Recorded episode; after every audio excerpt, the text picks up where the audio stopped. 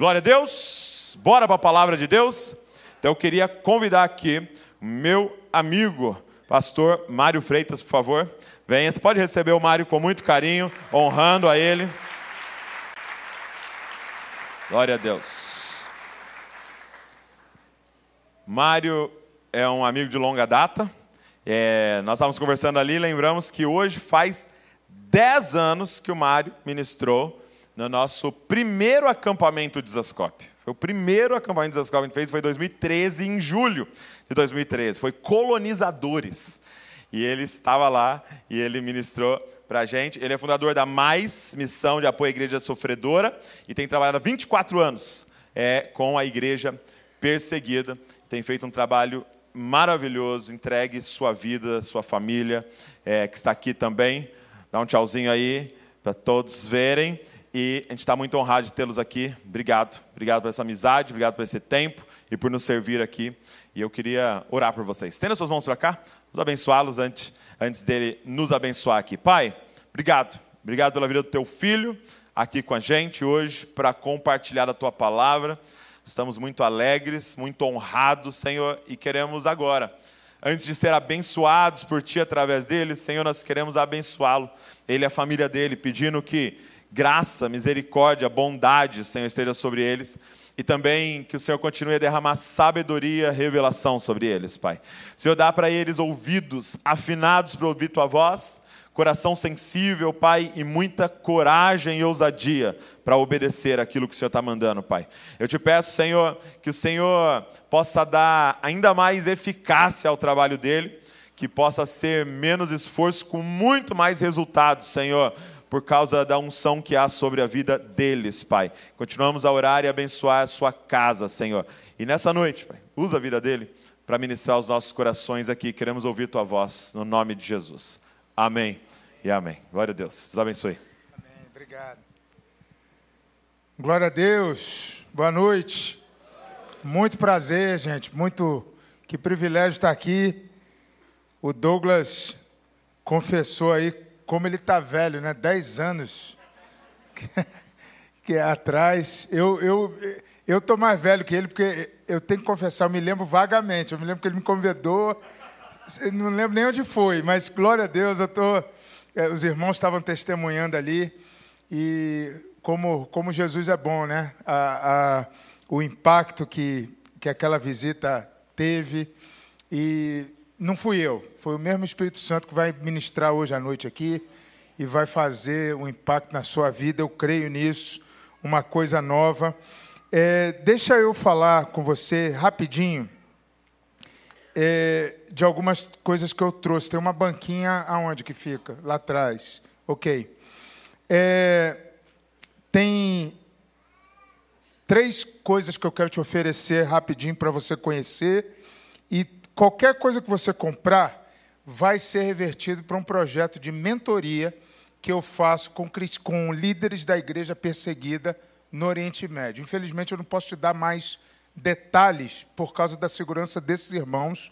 Eu vou contar várias histórias aqui hoje, mas esse trabalho em que eu mentorio alguns líderes de lá, eu consigo fazer reuniões e trazê-los para locais com essa ajuda é, que você me dá. E tem um livro que eu escrevi que conta a minha história, a história do meu chamado, basicamente, do, do meu chamado específico para trabalhar com cristãos perseguidos. Se chama Batismo de Amor, está ali, está à disposição. É, o, o, eu fui missionário na China há alguns anos, servi lá, morei lá. E esse livro aqui tem uma história forte que vai impactar você. É, uma segunda, segundo elemento aí que eu quero te oferecer com muita humildade, com muito carinho, é que embora a minha vida já esteja é, bastante tomada, eu confesso, são são mais de 100 dias por ano em viagens para o Oriente Médio. Eu, eu viajo praticamente cada 40 dias e estou o tempo todo é, ministrando lá e, e liderando projetos lá. É, mas Deus colocou no meu coração, mais recentemente, de acompanhar alguns líderes brasileiros também. é, na área de centralidade vocacional. Eu percebi, eu, eu passei por uma experiência, acho que o Douglas nem sabe disso, eu quase morri no fim do ano passado. Eu tive uma, um problema de saúde gravíssimo, é, de insuficiência renal, e, e, mas eu tive ali, como, como diz na Bíblia, aquele versículo, eu vi a avó pela greta, né? foi, foi logo bateu na trave ali. Mas foi suficiente para, em 45 dias internado, e vários dos quais na UTI, foi suficiente para Deus é, me trazer de volta para o eixo vocacional do que realmente importa. E Deus falou comigo é, do quanto a gente tende, até no afã de servir o Senhor, de sofrer dessa espécie de TDAH vocacional, que a gente vai se distraindo e vai comprando é, é, compromissos novos e projetos novos, e no fim é, igual muitos casais, a gente esquece no final por que está brigando, né? Por que que, é, qual que é a, a, a, a raiz disso tudo. Então, é, eu quero compartilhar isso com alguns líderes do Brasil. Então, tem lá atrás um QR Code. Se você quiser mais informações sobre esse projeto de mentoria, você está é, à disposição lá. E o terceiro, e esse aqui é o meu, o meu xodó, porque isso aqui só tem valor é, é, sentimental, né? é um, um, é um, pedaço de madeira. Eu não sei se a câmera pega isso aqui legal para o pessoal ver, mas essa cruz aprisionada para você colocar no seu deskzinho de oração, para você ter em casa, é um versículo em inglês aqui de Hebreus 13, 3, né, para você se lembrar dos que estão encarcerados. E embaixo diz aqui que isso aqui é feito à mão por cristãos perseguidos da igreja chinesa, ok? É, isso aqui para mim não tem valor de venda. Eu estou pedindo a você uma oferta. A gente sugere um valor mínimo de 50 reais para você levar isso aqui, mas de fato é sugerido. Se não puder dar isso tudo, não tem problema. Se você quiser dar mais, glória a Deus, não tem problema também.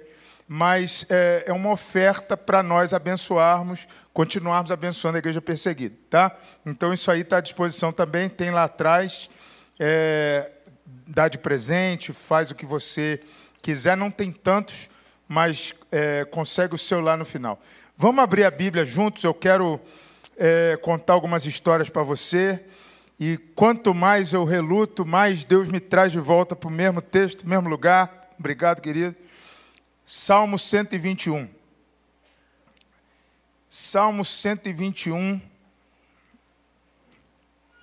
Minha filha no hotel vai provavelmente falar assim: pai, de manhã e de noite. Perdão, meu amor. Briga com o Espírito Santo. Que eu, não, eu planejei outro negócio para cá. Salmo 121. Ela não vai fazer isso, não. Ela é um doce. Salmo 121. Versículo, versículos 1 e 2. Não importa a sua versão. Lê junto comigo aí, vamos lá? Elevo os olhos para os montes, de onde me virá o socorro. O meu socorro vem do Senhor que fez o céu e a De novo, elevo os meus olhos para os montes, de onde me virá o socorro. O meu socorro vem do Senhor que fez Toda glória é tua, Senhor, nessa noite. Toda glória é tua. A obra que vai ser realizada aqui entre nós nessa noite é obra do Espírito Santo. Teu nome será o único lembrado entre nós.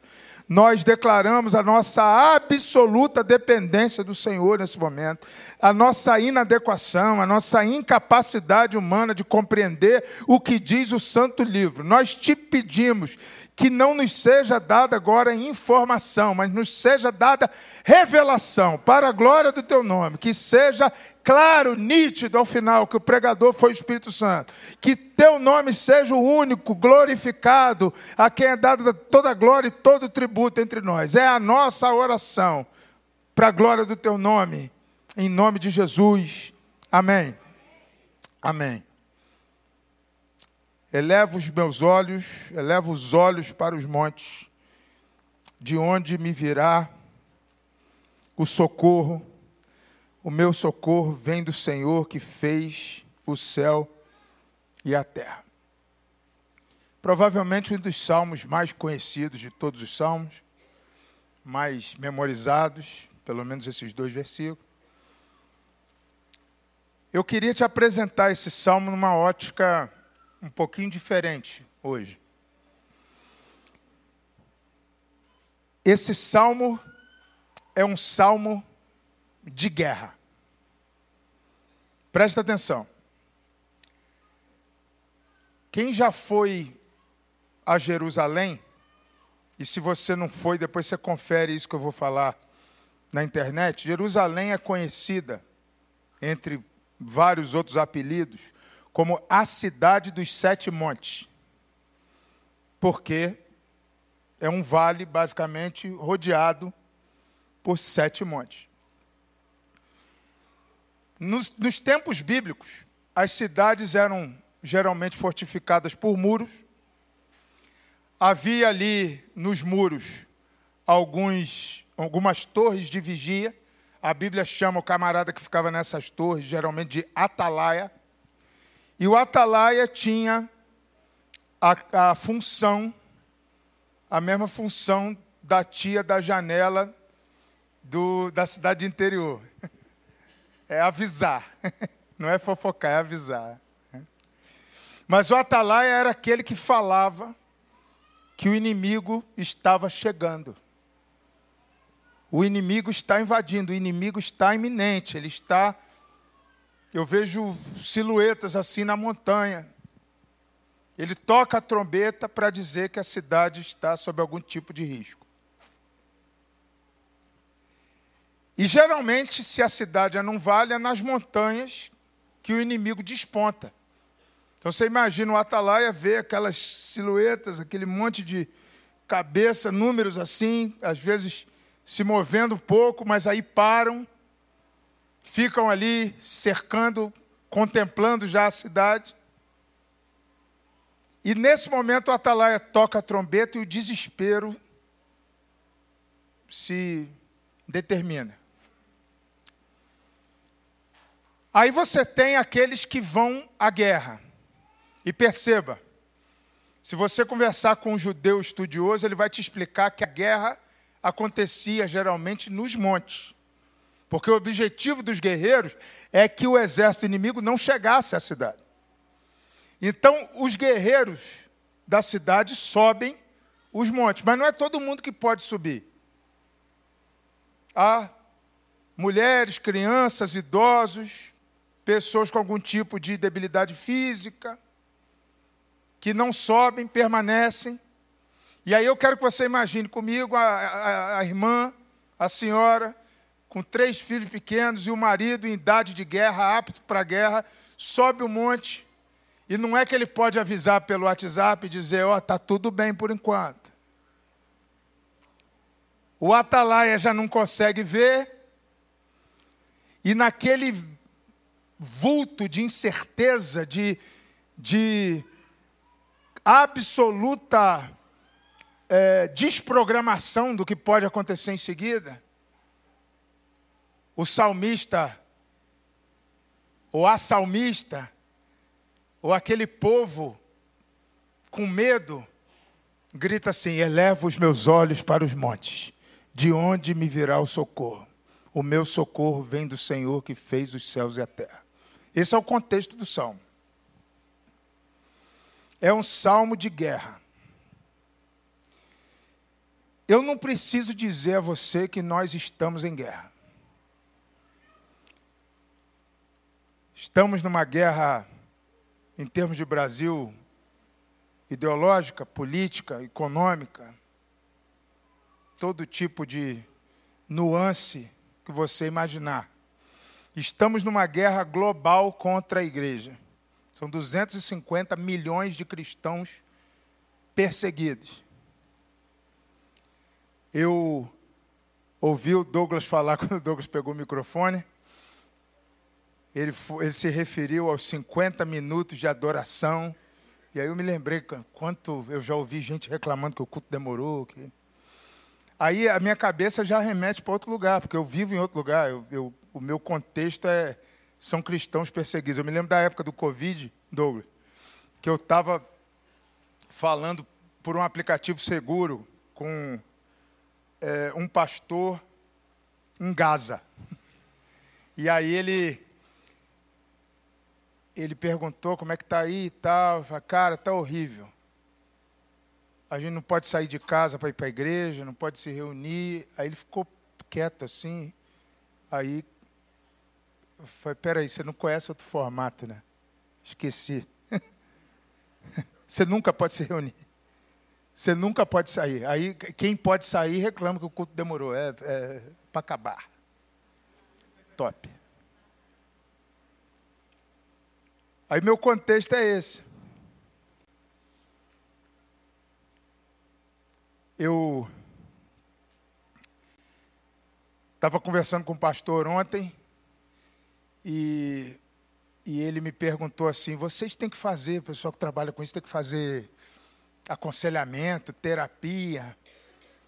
E na nossa organização agora está se tornando obrigatório para nós, porque a gente perde contato com a realidade das coisas. É muita tragédia. Aproximadamente um ano e meio atrás, uma irmã se converteu ao Senhor, entregou a vida a Jesus, começou a ler a Bíblia sozinha, secretamente. E ela tinha uma bebezinha, tem uma, agora uma menininha maiorzinha, de, na época um ano e meio. E aí o marido do Estado Islâmico, policial iraquiano, ligado ao Estado Islâmico, pegou ela lendo a Bíblia, jogou ácido na cara dela aleijou ela, ela não consegue mais andar, ela é cega, legalmente cega de apanhar. E não contente, ele pegou um cabo de vassoura e resolveu molestar a própria filha. Desculpa ser fotográfico. Uma bebê de um ano e meio. Nós tivemos que tirar essa irmã com a filha numa operação que envolveu exército iraquiano, envolveu um monte de coisa para um outro país. E a gente não faz isso, a gente não faz extração. A gente não quer enfraquecer a igreja no país onde ela é perseguida, a gente quer que ela fique lá. Mas tem caso que é isso ou a morte. E a gente vai ficando maluco. E então você me perdoa se eu não conseguir levar a sério que o culto demorou. Então nós estamos em guerra. Nós estamos em guerra como nunca estivemos antes. A igreja de Cristo nunca foi tão atacada quanto é agora. Nos mais diversos formatos. O pastor falou aqui da Mais em Curitiba. Mais, eu estava contando a história com o Léo, a gente estava conversando ali, que ele conheceu um, um índio lá na Mais. E esse índio saiu fugido da Amazônia brasileira porque tem uma voz de prisão, porque ele trabalhava num, numa autarquia do governo, você já deve saber qual. E aí pegaram ele numa das tribos que ele fazia censo e falando de Jesus para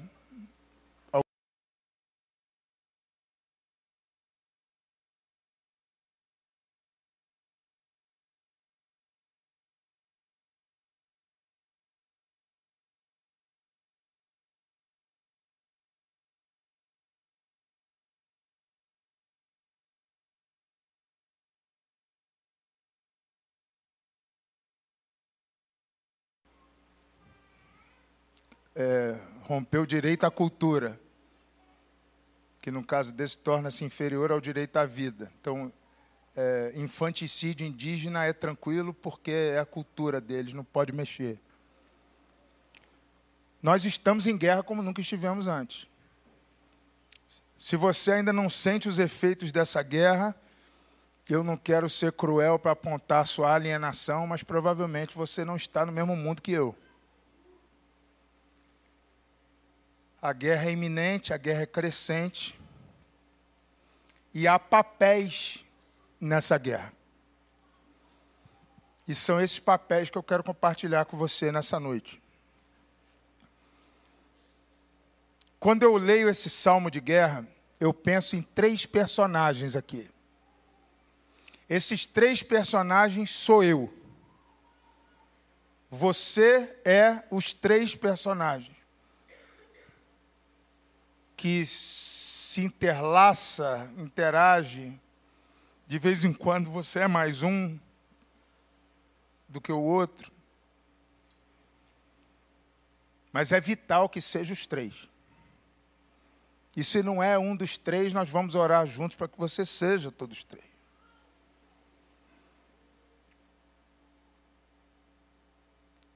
Primeiro eu quero falar, e eu não estou querendo lembrar ninguém da pandemia, mas eu vou usar esse termo, do grupo dos vulneráveis.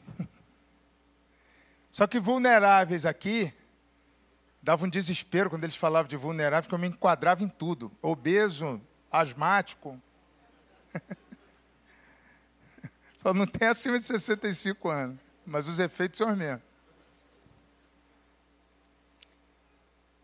Mas aqui nós estamos falando dos vulneráveis no contexto deles. Então não, não politiza o termo nesse momento. Não, mas mulher vulnerável não, mas lá naquele contexto não podia sair para a guerra. Hoje há mulheres militável e, e saudável, mas naquele tempo não. Ainda na mesma região não é aceitável. Idosos eram vulneráveis.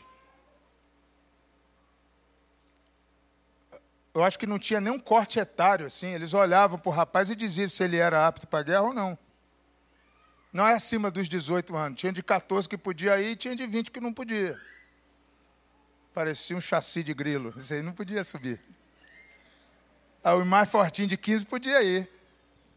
Era no olhômetro. Mas quem não ia era vulnerável. Aí eu vim aqui nessa noite para te convidar a ser vulnerável um convite à vulnerabilidade. Mas como, pastor? Bem, a vulnerabilidade é a constatação, nesse caso, de que é impossível eu vencer essa guerra sozinho. Essa constatação de que sem o Espírito Santo nada posso fazer. Esse grito de desespero, de ter que virar na presença dele chorando, com o joelho no chão e dizer: Eu não sei como eu pago a conta essa semana, eu não sei como resolvo meu casamento, eu não sei como meu filho volta para a igreja, elevo os meus olhos para os montes, de onde me virá o socorro. Tem um chafariz aqui.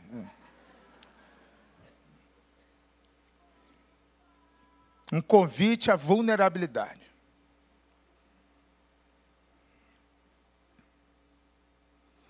Eu estava com os irmãos ali dentro conversando e e eles estavam falando de uma mensagem minha que esteve no YouTube muito tempo. Agora a gente está num, num projeto muito doido, diferente de tudo que você já ouviu em negócio de mídia, comunicação. Eu contratei uma empresa para tirar meus vídeos do YouTube por causa dos países que eu entro. Né? Se eu chegar no, no Iêmen, o cara der uma busca, botar Mário Freitas, eu não volto do Iêmen. É, eu fico lá no Iêmen. Eu não, eu não quero ficar no Iêmen.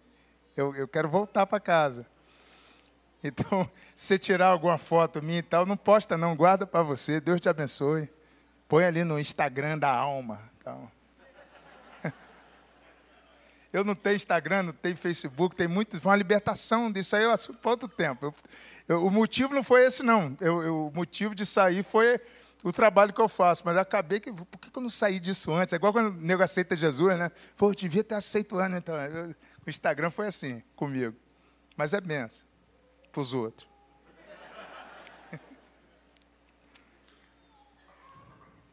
Mas eu rodei o Brasil um ano e quatro meses pregando. Deus me deu uma palavra fortíssima, que eu contava a história de um, um irmão que ainda é muito próximo do coração da gente, graças a Deus está seguro, Mohamed, um sudanês que passou tudo que dá para passar em termos de sofrimento pela sua fé ponto de assistir sua esposa ser molestada por radicais islâmicos, ele amarrado numa pilastra, e ela gritar dizendo: Mohammed não nega, porque Jesus é tudo que a gente tem. Um cara que eu, eu trazendo já na época, cristão perseguido da Síria, do Iraque para cá, eu falei, cara, vamos embora, eu, eu, eu consigo a documentação, já falei com, a, com o Itamaraty, está tudo certo, vamos embora para o Brasil. Ele falou, não, não, eu tenho medo da liberdade. Falei, o que, que é isso? Ele falou, não, a perseguição me faz ficar perto de Deus. Eu não consigo imaginar esse negócio de poder escolher a igreja, andar com a Bíblia do tamanho que eu quiser, vai fazer mal para a minha fé. O que é isso, rapaz? Bate, mas bate devagar. Né? Aí o Mohamed, eu estava na casa dele um dia, cheguei lá. Aí a esposa dele, cumprimentei. Tem três filhos, um tem um, um probleminha de desenvolvimento e tal. E ela cuida dos meninos, fica o dia inteiro. Aí cheguei lá, ela estava com, a, com o olho profundo assim, aquela olheira, aquele. Aí eu olhei para ela e falei, a irmã não dormiu. É, pastor, eu fiquei, eu fiquei acordada a noite toda, é, ajoelhada na cama do, do meu filho, porque ele estava com uma febre muito forte. Eu falei, irmã, eu já falei para o Mohamed isso aí. Não importa o custo, tem um hospital na esquina aqui, a irmã pode levar o menino quando ele tiver algum problema, qualquer um deles, a senhora pode levar ele lá, faz o tratamento. Tem um hospital maior ainda, nem dois quilômetros daqui, eu vi, vindo para cá, leva lá. Eu já falei com ele para não fazer isso, a gente paga tudo. Ela deu um sorriso, falou, pastor, às vezes o senhor esquece que a gente é ex-muçulmano. A gente chega no hospital, a gente tem que preencher uma ficha, a gente é procurado pelo governo aqui, pela polícia secreta. Se a gente botar endereço, nome, esses negócios, eles vão achar onde a gente mora. Eu não tenho a opção do hospital. A única opção que eu tenho quando meu filho adoece é ajoelhar e orar. Aí eu falei, então a irmã me perdoa porque no lugar de onde eu venho, a gente só faz isso aí depois que a gente fez um barraco no SUS, no telefone, a gente liga para a Unimed, grita, pede, é, e depois, no último momento, a gente lembra que existe um Deus que fez os céus e a terra. Vulnerabilidade. A guerra é irrevogável, inegável. Burrice é enfrentá-la sozinho desnecessário se há o Deus que fez os céus e a terra. Então, esse é um convite para você deixar de tentar sozinho. Esse é um convite para você deixar de guerrear sozinho e fazer-se vulnerável. E olha que eu sou da geração do homem não chora. Aí no hospital eu descobri esses negócios, foi top. Eu não tenho medo de bomba, eu não tenho medo de negociar com grupo terrorista. Eu já fiz os negócios. Agora, quando a mulher falou assim, ó, você precisa de transfusão, eu comecei a chorar. Ela olhou para mim assim, falou, desse tamanho. Você precisa de transfusão de sangue. Deu um medo, assim. Até hoje eu não sei porquê, transfusão, todo mundo faz, né? Quando tem nada a fazer, vou ali fazer uma transfusão, até, até geral. Para mim foi um negócio desesperador fazer transfusão. Meu sangue nem presta para nada, eu preciso de doação de sangue, brother. Fiquei com medo, medo de morrer. Foi brabo. Eu acho que para mim o evangelho faz mais sentido quando você pensa que vai morrer. Vulnerabilidade. Eleva os olhos para os montes. Eu quero te convidar a ser vulnerável. Agora deixa eu falar do segundo grupo. Senão já vai crente reclamar também que está demorando o sermão. Já estava falando do louvor e tal. O Douglas falou que eu posso ir até às 11. Mas eu, eu tenho que estar na embaixada em São Paulo amanhã cedo. Aí eu vou até às 10h40 só para dar aliviar. O segundo grupo, provavelmente o mais óbvio, é o grupo dos guerreiros. Precisamos ser vulneráveis, mas não podemos deixar de guerrear. Agora, deixa eu falar dos guerreiros também, dentro da cultura e do contexto da época, ou pelo menos próximo. Deus me permitiu passar por uma experiência muito forte. Dois anos atrás. Eu estava, lembro do lugar onde eu estava certinho, eu estava na Jordânia. Era uma quarta-feira, era a hora do almoço, meio-dia, meio-dia e pouquinho. Eu estava, tinha acabado de chegar no restaurante, eu, um pastor jordaniano e um sudanês que trabalha comigo. Eu só ando com gente boa, irmãos. Esse negócio de né, andar com. Só ando com. Se procurar nos amigos de libanês, iraquiano, é top, é top. Cola comigo.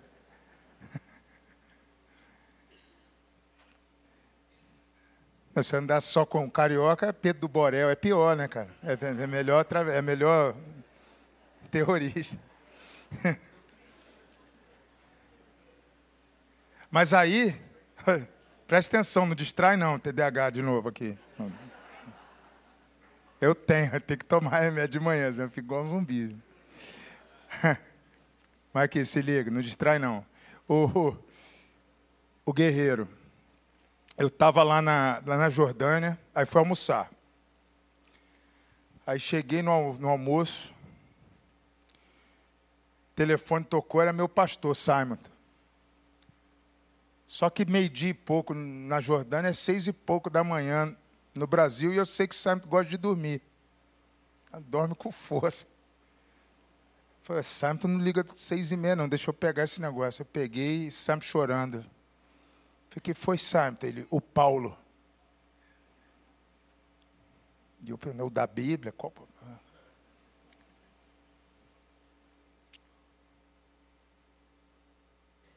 O Paulo e a Raquel, pastor Paulo da nossa igreja, um dos pastores da nossa igreja, amigo meu pessoal, da mesma cidade que eu, Niterói, mas mora em Vila Velha, no Espírito Santo, como nós também, nossa, nosso canto no Brasil. E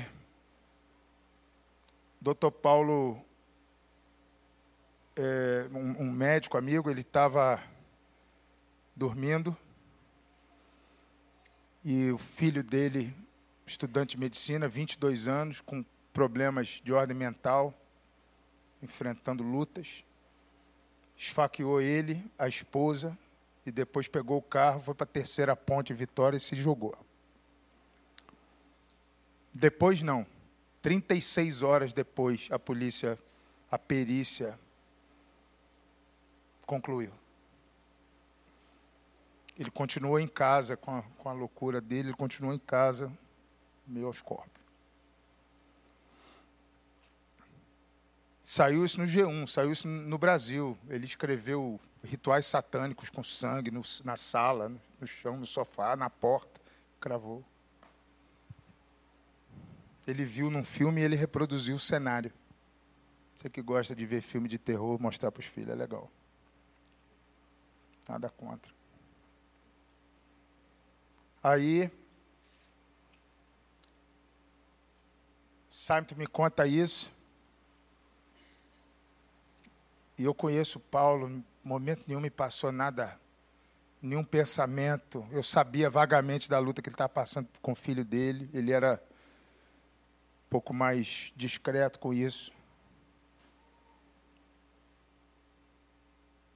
Mas eu lembro que eu, obviamente, não consegui almoçar pedi para ir para o hotel. Fui para o hotel, fui telefonar para a companhia aérea, mas era 2021, era Covid ainda. Não tinha muito voo disponível, estava tudo cheio. Eu fiquei na Jordânia sem poder voltar. E no quarto, orando de joelho, começou a me vir um desespero absoluto. Que foi quando eu li esse texto de uma forma mais impactante na minha vida, que gerou essa mensagem. Eu estou ali chorando, prostrado de joelho, e eu começo a pensar: Senhor, orar, Senhor. E os meus filhos? Quem é que vai proteger os meus filhos? Eu estou viajando igual um maluco, salvando os filhos de todo mundo e os meus filhos. E o meu amigo Paulo pastoreava sua casa e ainda assim. E os meus filhos, e me bateu aquele desespero. Não estava culpando, não tava, eu estava pensando nos meus filhos. Eu voltei para o Brasil, Deus me deu essa palavra, eu ministrei lá na igreja, isso fez começar um grupo de homens que até hoje está lá, graças a Deus, na, lá em Vila Velha. Mas eu queria agora conversar com os guerreiros. Se você tem acima de 18 anos e você é do sexo masculino, eu queria que você se colocasse de pé, por favor.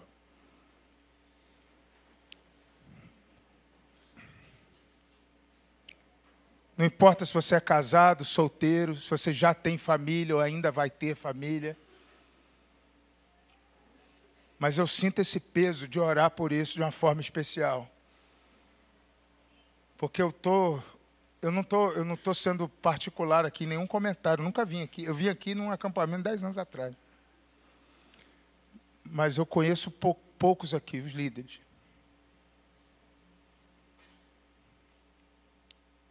Mas eu rodo na igreja brasileira hoje muito menos do que eu fazia antes, quando eu venho ao Brasil. E me vem um desespero de orar para que homem vire homem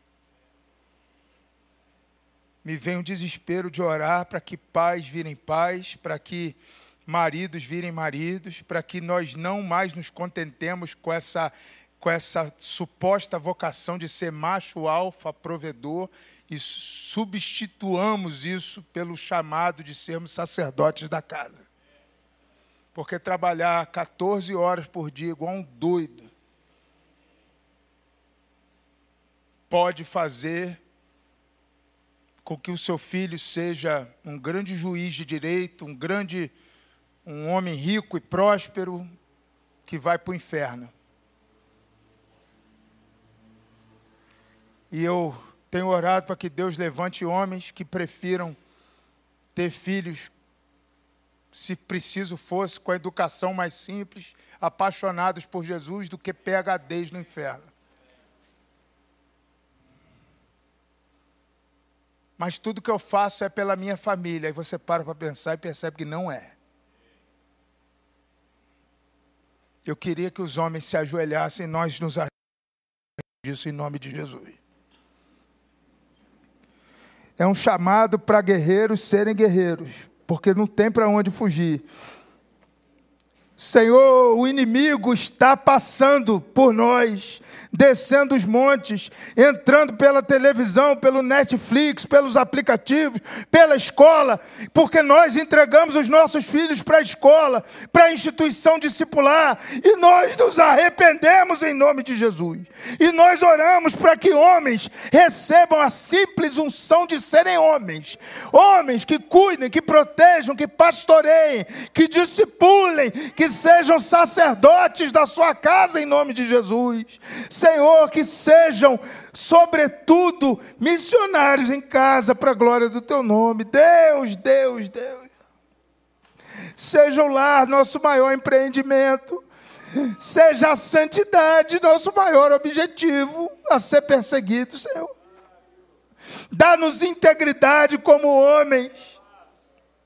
Dá-nos a possibilidade de, de plugar o celular aqui para todo mundo ver e que isso seja glorificador ao teu nome. O espírito de pornografia, Senhor. O espírito de adultério. Senhor, a mentira.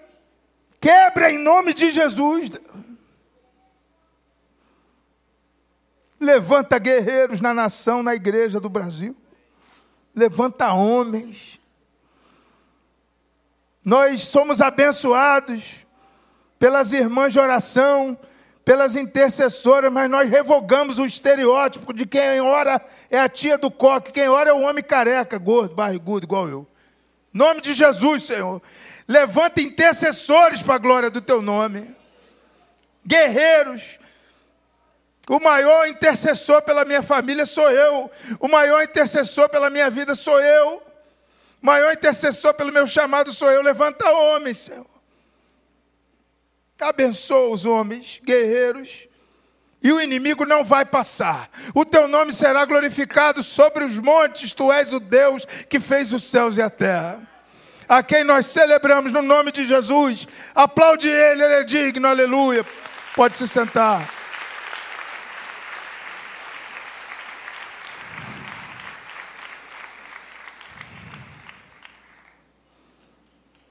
Um chamado para você ser vulnerável, um convite para você ser guerreiro. Perdoem as irmãs, se aplica também às irmãs, sejam guerreiras, mas Deus me deu essa palavra para os homens, que eu não podia deixar de falar.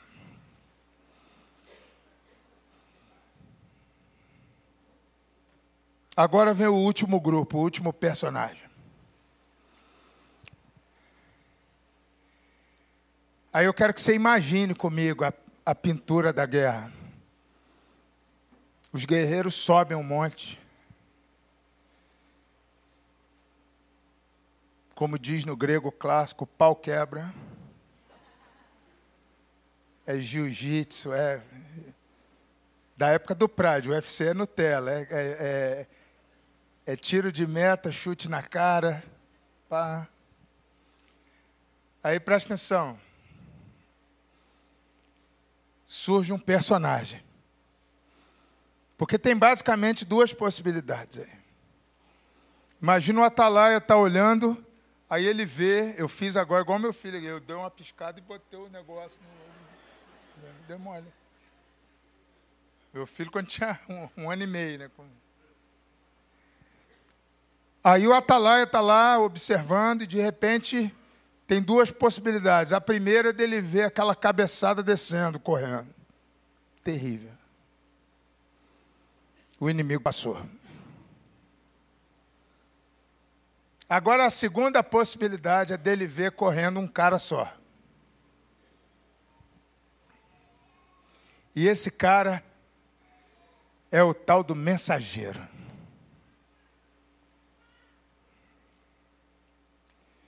Se você olhar depois em casa o texto de Isaías 52, versículo 7, vai dizer assim: Que formosos são os pés, são sobre os montes os pés do que anuncia coisas novas.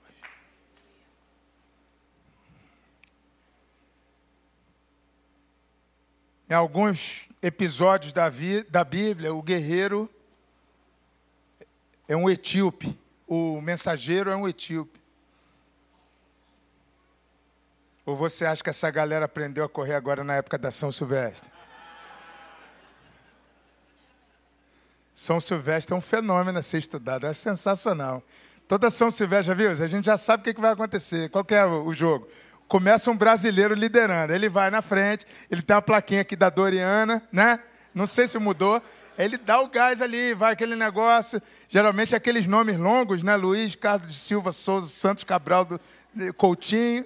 Aí ele, ele, ele vai dando gásão até que, até que vem ali o primeiro fenômeno. É uma maldição, chama subida da brigadeira. Aí acontecem dois fenômenos, na verdade, simultâneos. No, na subida da brigadeiro, que é a hora que o brasileiro começa a perceber que a gasolina é batizada e tal, ali o negócio está, né? Pegando, nesse mesmo momento, desce um avião portando cidadãos do Quênia e da Etiópia.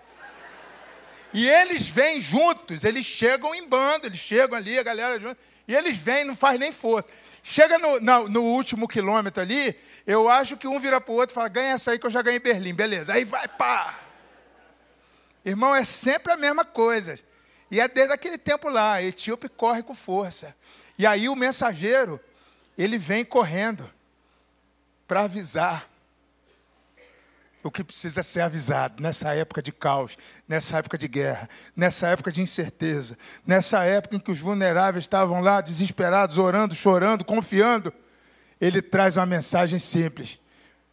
Porque eu esqueci de um detalhe importante aqui. O rei não ficava aqui embaixo. O rei era o líder da guerra. Na época, o que determinava o reinado de alguém era o seu poderio militar. Saul venceu milhares, Davi venceu os dez milhares. O povo aclamava rei aquele que era bom de pancada. E o rei subiu junto. E se tiver chegando o etíope, porque você imagina comigo, os caras subiram o morro já estão na desvantagem, já chega lá respirando, já chega batendo também, senão apanha. E aí, quando, quando se embola e vence a guerra, está cansado, precisa respirar para voltar para casa, mesmo na descida todo santo ajuda, mas para voltar tem que respirar. O etíope ele foi de jornalista, ele foi para reportar, ele fica olhando, assistindo, na hora que ele vê o que aconteceu, ele volta, igual na São Silvestre, já sorrindo, saltitando, e aí o Atalai anuncia está chegando o etíope, já começa um aquela celebração. Quando se abre a porta, ele grita assim: O rei venceu.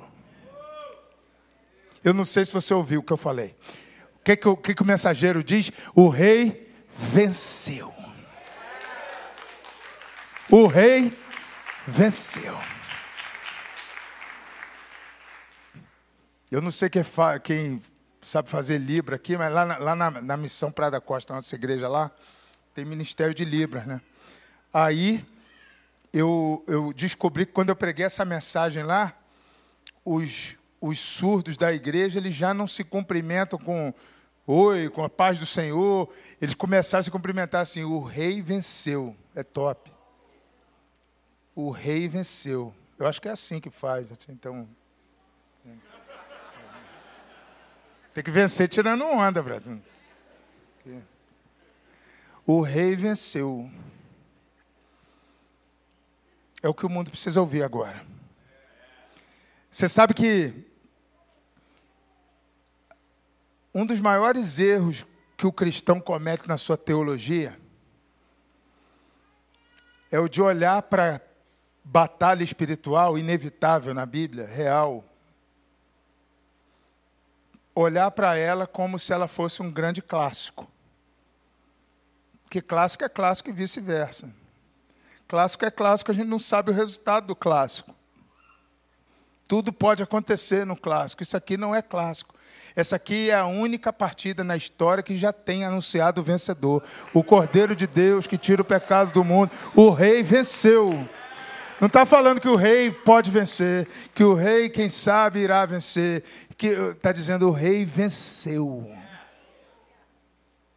É o que a Bíblia diz. E é o que o mundo marcado, manchado pela guerra precisa escutar. Agora, tem que ter mensageiro para isso.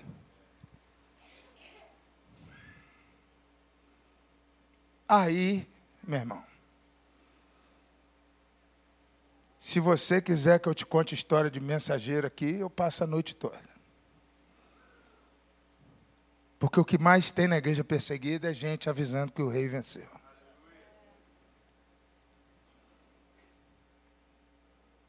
Deixa eu te contar duas.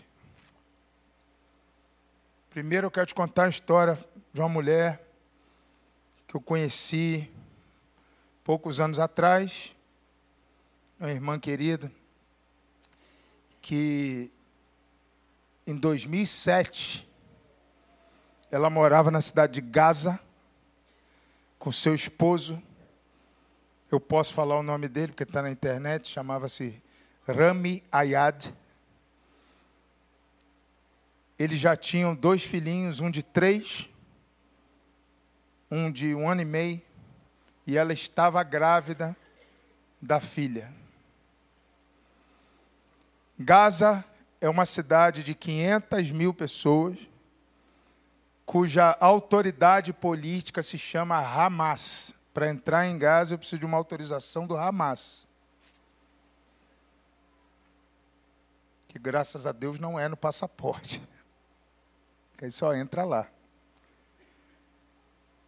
E o Hamas persegue, obviamente, quem não é Hamas. Em 2007, que era um pouquinho mais tranquilo, hoje é muito pior. Mas Rami Ayad tinha a única livraria evangélica, uma portinha. Livraria cristã de Gaza. E todo dia ele recebia uma visita, adivinha de quem? Do Hamas.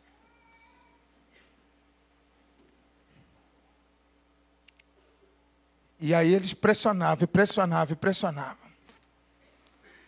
Até que um dia Rami sumiu.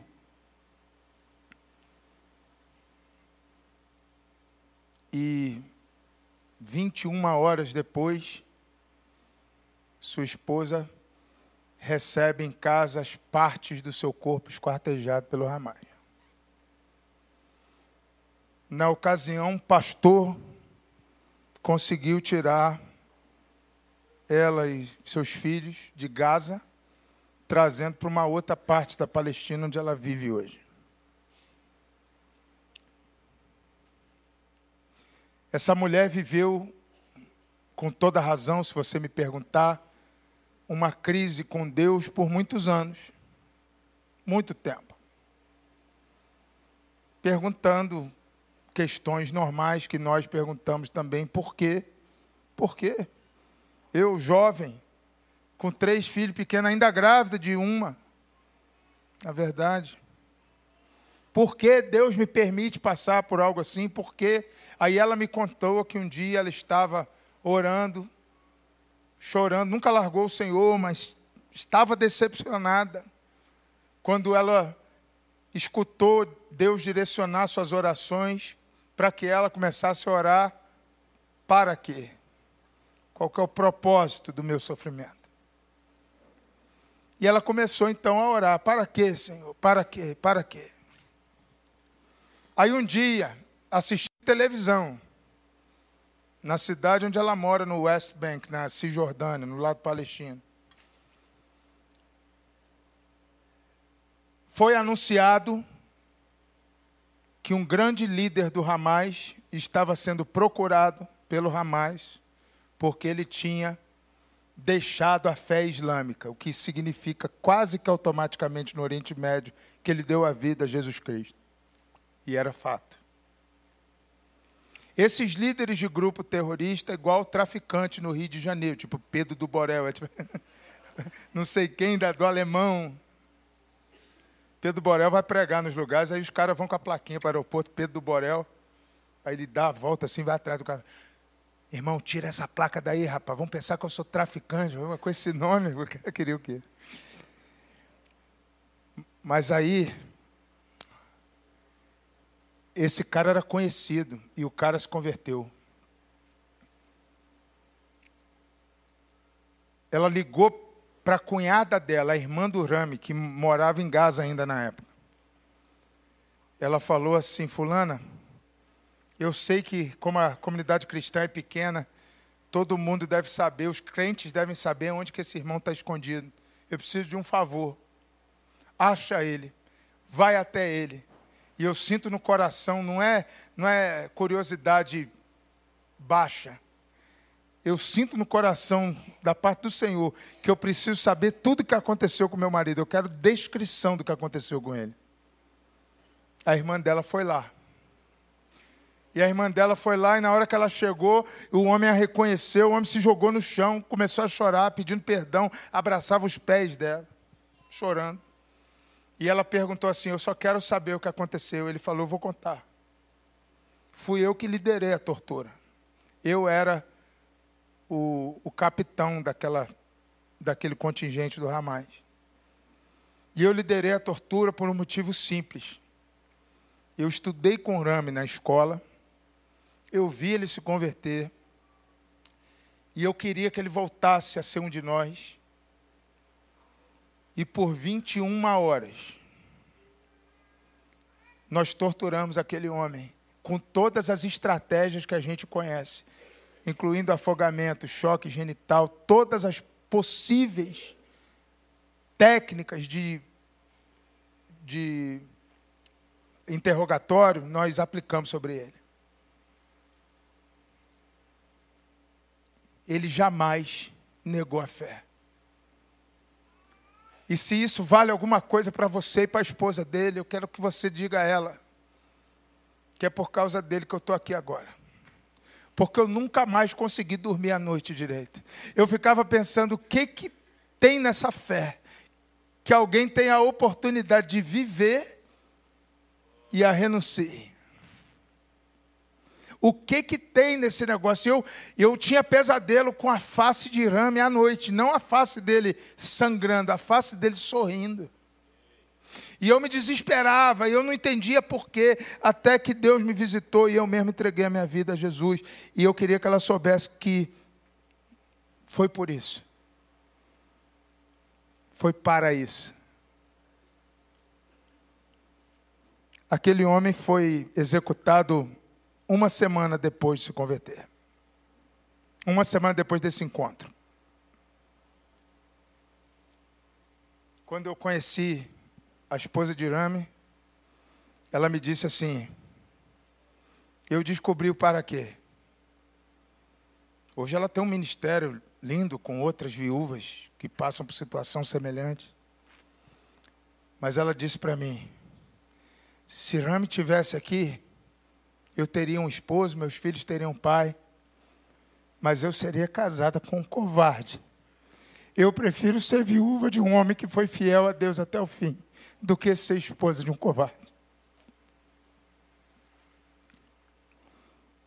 Mas esse não é o. Essa não é a cereja do bolo da história. A última vez que eu fui lá, que eu tive com ela, foi em julho do ano passado, faz um ano. E se a tua matemática é a mesma que a minha, o episódio faz aí mais de 15 anos, um pouco mais. O filho mais velho, que tinha 3 anos, tem 18 ou 19 agora. E eu fui apresentado àquele menino. E aí o pastor dele, o mesmo que tirou a família dele de Gaza, vem para mim e pergunta assim: Eu não sei se a sua organização faz isso, mas eu tenho um pedido para te fazer. E com o menino do lado, eu falei: Que pedido que é? Nós já ajudamos essa família todos esses anos, a gente os sustenta, ajuda muito, mas eu estava interessado, queria saber como mais podia ajudar. Qual é o pedido? Pode falar. Ele falou assim: o garotão aqui quer ir para o seminário porque quer ser pastor e quer voltar para Gaza.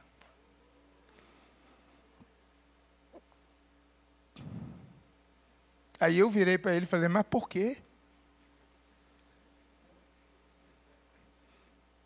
Aí ele disse para mim assim: o sacrifício de Jesus e o sacrifício do meu pai não foram em vão. Tem mensageiro. Mas tem que ter estômago para ser mensageiro. Nesse mundo em guerra. Eu vou te contar a última agora. Eu toco o teclado aqui, fica em pé, vamos já, ter, já ir terminando, mas eu quero te contar a história. Eu contei muito essa história, mas só para terminar. Desculpa o horário, briga com Douglas. Não culpa minha, não. Louvor foi, foi 50 minutos.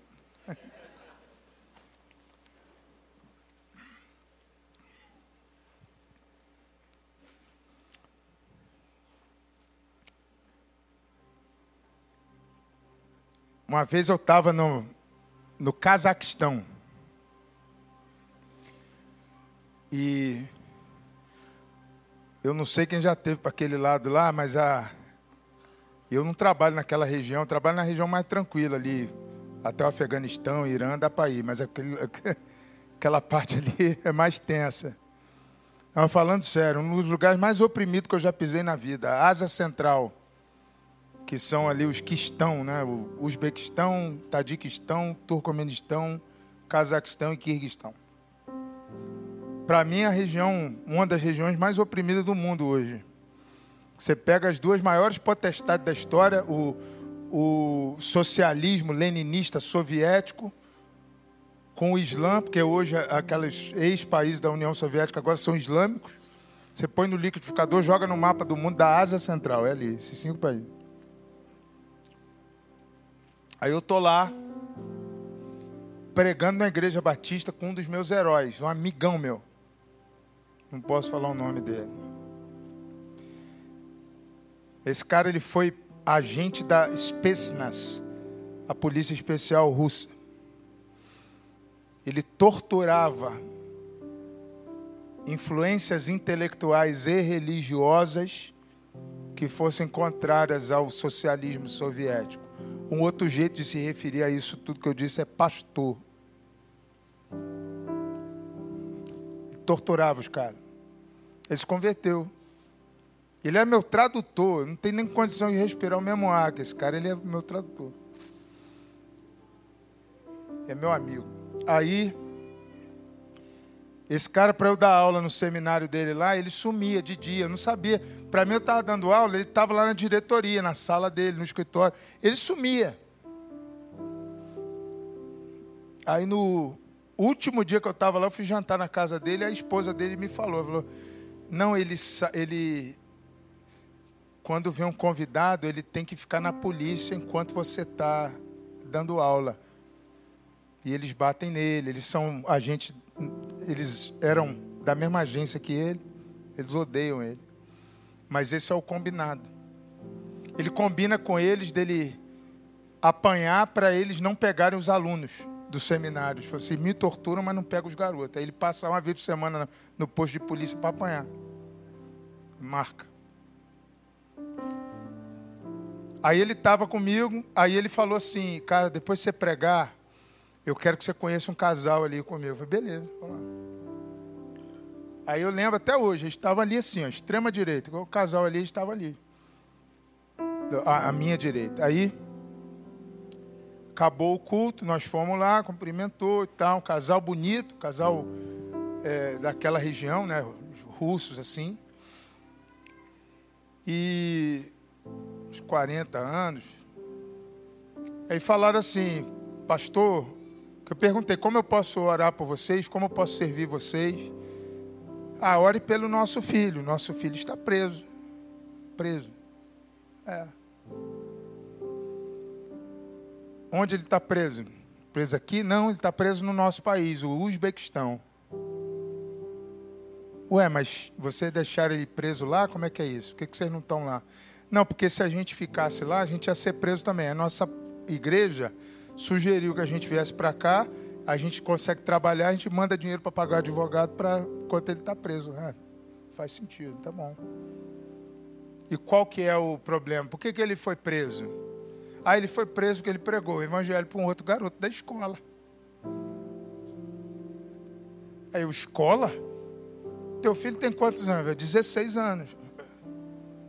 Ah, então ele está preso, preso. Ah, FEBEM, negócio assim, né, de menores. Existe FEBEM ainda? Não, né? É esse aí. Fundação Cara. Não, pastor, aqui no nosso país não tem isso não. Nosso país só separa homem e mulher do presídio. Peraí, teu filho está preso entre adultos? Está preso entre adultos. 16 anos? É. Aí eu já estava aqui, minha, minha cabeça, né? Você pensa que não quer ser vulnerável, você pensa que pode resolver, já estava, não, vou ligar para o ministro Itamaraty, vou ligar para fulano, isso é absurdo, isso é violação dos direitos humanos, a, criança, um menino um menor, numa, numa prisão, no meio de gente, né? Não, não pode, tem bandido, tem terrorista, traficante, flamenguista, tudo junto, não, não pode, não pode, tricolor, glória a Deus, não pode, não, não deixo, não, aí estava doido, cara, Tá doido. Aqui tem que falar Corinthians, não. Segurei. Eu tava ficando doido ali. Não. Aí o pai, o pai vira e fala assim: Pastor, olha só, o meu filho, ele pregou o evangelho para um outro menino da escola. O menino se converteu. Porque ele se converteu, e aqui em países islâmicos, eu trabalho com isso há 24 anos. Eu sei do que ele falou, mas quando você quer ser jumento, você tem que apanhar. O cara tem que ensinar de novo, está certíssimo. Em países islâmicos, maioria dos países islâmicos, alguém se converter do Islã para uma outra religião configura crime de blasfêmia e que em quase todo país islâmico é passível de pena de morte o menino se converteu, porque o meu filho pregou para ele, e o menino foi fuzilado aos 15 anos. Como a lei não prevê nada para quem prega, O meu filho foi preso. Como se ele dissesse assim, pastor, não reclama que eu estou no lucro. Você é maluco. E teu filho está preso, está preso. Aí aconteceu um problema. Que assim, a gente conversa com casais, né? Pai é jornalista, pai dá relatório, já viu? Meu filho joga bola, meu filho faz jiu-jitsu, meu filho está preso. Ele vai dando informação. Mãe não, mãe tem coração, mãe sente, né? Mãe tem alma. Aí é osso. Eu choro à toa. Aí a mulher chega para mim e fala assim: Pastor, ele está preso há 11 meses. E eles torturam ele todo dia, com agulha debaixo da unha, pastor. Eles entram na cela e eles torturam ele, pastor. Todo dia. Aí é mãe, né? Mãe é osso, eu não posso conversar com mãe, não. Aí volta o jornalista. Aí o pai fala assim: Pastor, é assim que eles fazem. É o que eles têm eles estão tentando fazer o meu filho negar a fé. Eles estão tentando fazer o meu filho largar a fé cristã e voltar a ser muçulmano. Eles, eles querem que ele pare de pregar. A ferramenta deles é a tortura. Ele falava isso. Como que é? fala, meu filho, né? Está aprendendo alemão. Não, é isso que acontece, pastor. Ele, é, é a ferramenta deles para fazer o quê? E eu já estava verde, eu já estava desesperado. Eu falei assim, eu sabia a resposta, eu falei assim, e, e conseguiram? Teu filho largou a fé? Teu filho parou de pregar? E o cara riu. E tem vezes ainda, hoje ainda, que eu dormindo eu vejo esse cara rindo. Eu sou meio doido, eu tomo remédio. Ele falou assim, pastor, só o que eles conseguiram até agora foi 138 convertidos dentro da cadeia. O meu filho não vai parar de pregar. Meu filho não vai parar.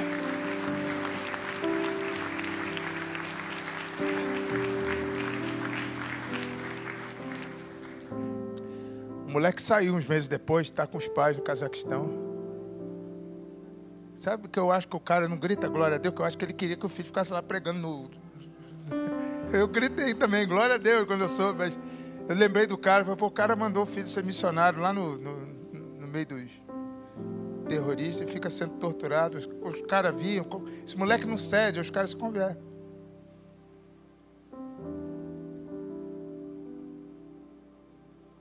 Mensageiro é outro nível. Não vão gostar de você. O povo de Deus vai te receber, mas o mundo vai te odiar. Está na Bíblia isso. Sou eu que estou inventando.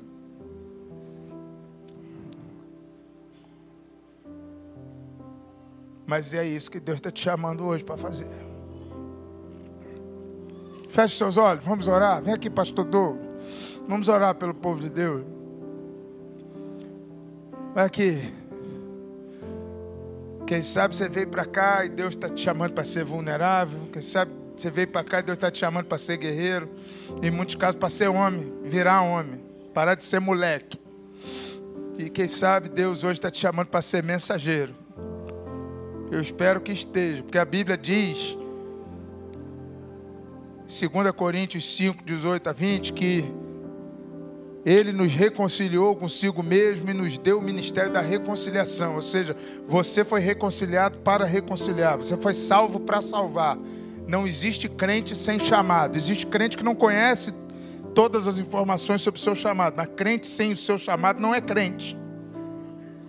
Então eu espero que você se sinta mensageiro nessa noite. Deus não colocou você para sofrer no teu emprego. Deus colocou você para transformar o teu emprego. Plantou você lá. E se o moleque consegue ser torturado todo dia com a agulha debaixo da unha, você consegue passar por isso aí, você me perdoa.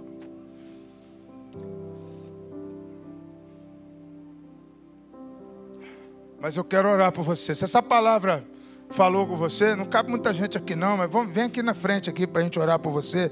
Se essa palavra te chacoalhou de algum jeito, você quer mudar de vida, quer virar homem, quer virar guerreiro, quer abrir o coração, ser mais vulnerável, quer deixar o Espírito Santo fazer o que você não consegue fazer, vem aqui na frente, corre aqui, corre rápido aqui para a gente orar pela sua vida, pedir a Deus para ter misericórdia. Se não couber aqui, ajoelha aí nos corredores, onde você quiser, mas vem, eu gosto desse negócio de ir na frente, assim, que, que é um é, é, é aquele símbolo do, do, eu fui, eu saí, eu, eu, eu iniciei. É, é, é, um empreendedorismo espiritual, assim, ó. Eu fui lá, eu startei o negócio. Eu, eu comecei a minha vida nova naquele dia. Uma caminhada em outro nível com Jesus. Eu abandonei, eu fui liberto de um câncer naquele dia que chama religião. E eu comecei a ser amigo de Deus naquele dia. E o Senhor começou a me usar como mensa. Vem aqui, vem aqui para você sentir esse negócio, é top. Vem aqui na frente. Nós queremos orar por você. Nós queremos pedir a Deus que cele esse compromisso que você está fazendo com Ele, porque se você vier de molecagem para cá, é melhor você não vir. Isso aqui é para gente santa, madura, que quer outro nível, que é vulnerável, que sabe que não consegue a santidade sozinho, mas que quer depender do Senhor nesse caminho para recomeçar e fazer algo novo, nobre, santo em nome de Jesus. Vem aqui na frente, nós queremos orar pela sua vida. Cabe ainda aqui um pouquinho, vem aqui. Xuxa a gente aqui para a gente orar por você, para a gente é, você sair daqui com, com gás novo, em nome de Jesus, vida nova. Eu não quero demorar 10 anos para vir aqui de novo, não, pastor Douglas, mas eu quero ouvir as coisas que Deus fez a partir da sua vida, a partir dessa noite. Eu quero saber.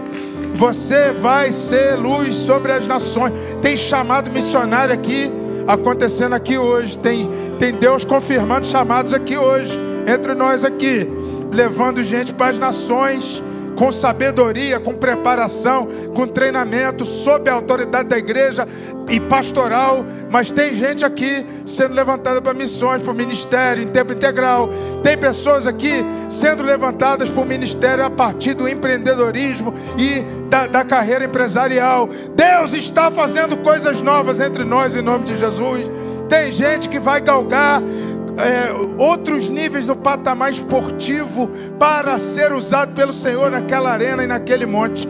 Nós queremos ministrar isso sobre a sua vida nessa noite. Não perde essa oportunidade no nome de Jesus. Deus, toda honra é tua, Senhor. O Senhor, o Deus dos céus e a terra é aquele que, através do Espírito Santo, convence do pecado, da justiça e do juízo. Senhor, eu, teu servo, estou ciente, cientíssimo, de que não tem como a elucubração humana fazer isso aqui que está acontecendo aqui agora. Não tem como história fazer pessoas mudarem de vida. Não tem como filosofia verbal fazer a gente ser transformada. Tem que ser o Espírito Santo isso aqui agora, Senhor. Nós reconhecemos isso sabemos que o teu Espírito Santo é o Emanuel, o Deus conosco que permanece, que fica, o consolador, que ele vai marcar essa caminhada em nome de Jesus e que será outro nível, outro fundamento. Oh Deus. Usa esse povo bonito aqui. Usa esse povo. Usa essa gente. Bragança é pequena, Senhor. Usa além, usa na, nas nações. Nós, nós oramos, enviamos. chamado apostólico do Senhor está nesse lugar.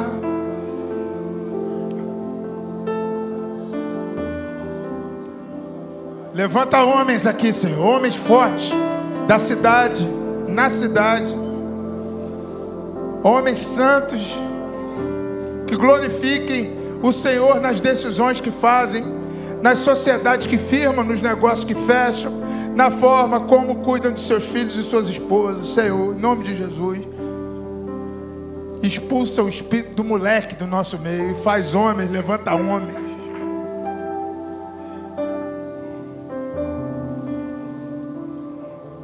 E nós nos colocamos vulneráveis na tua presença, Senhor. Porque nada disso é possível se não for pela ação direta do teu Espírito Santo.